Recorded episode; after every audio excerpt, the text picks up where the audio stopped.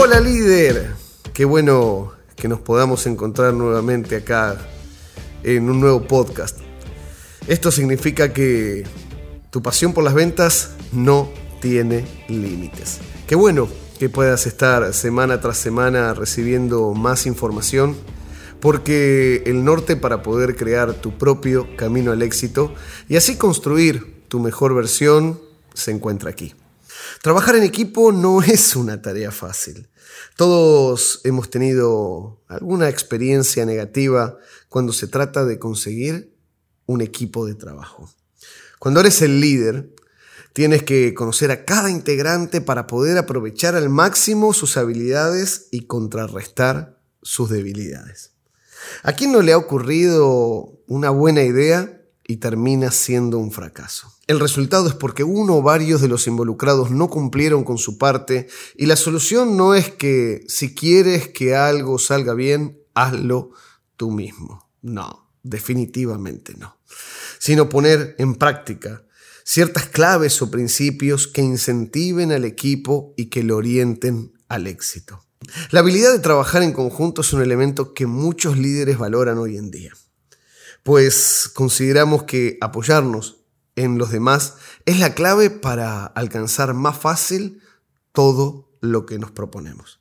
Por eso, hoy te cuento las razones que te animarán a delegar tareas en tu equipo de trabajo sin fallar en el intento y así alcanzar los objetivos propuestos en tu negocio.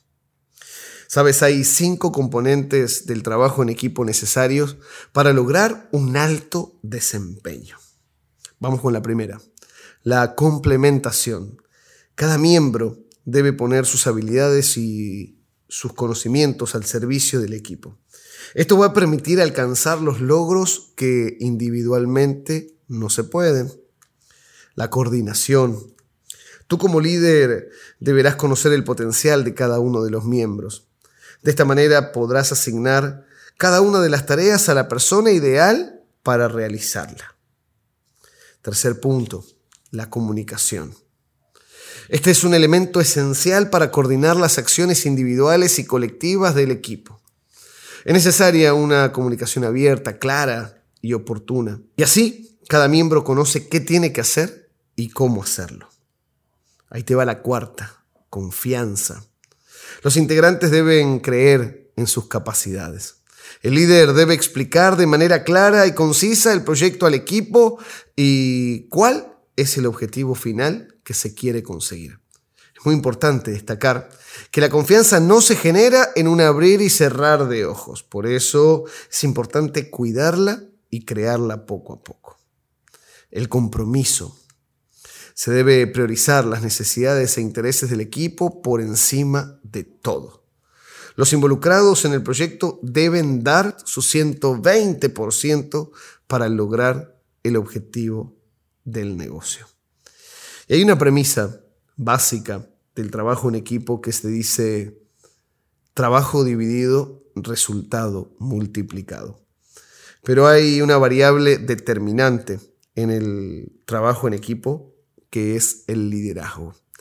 Y en un equipo de trabajo o en un organigrama de trabajo existen diferentes líderes y cada uno tiene que conocer y reconocer cuáles son sus funciones, sus responsabilidades y con la comunicación ascendente, descendente y horizontal en base a un cumplimiento de objetivos de manera claro, definitivamente va a hacer que tu trabajo sea simplemente de liderar y direccionar al equipo hacia el cumplimiento de estos mismos.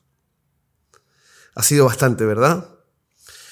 Mucho para asimilar, pero vamos a resumirlo un poquito. El trabajo en equipo se distingue porque muchos integrantes cooperan entre sí y comparten la información. El esfuerzo colectivo da por resultado un desempeño que es mayor a la suma de los resultados individuales. Pero a su vez requiere de esfuerzo y compromiso para llevarlo a cabo correctamente. Así que recuerda, no esperes a mañana para poder tener resultados hoy y actúa.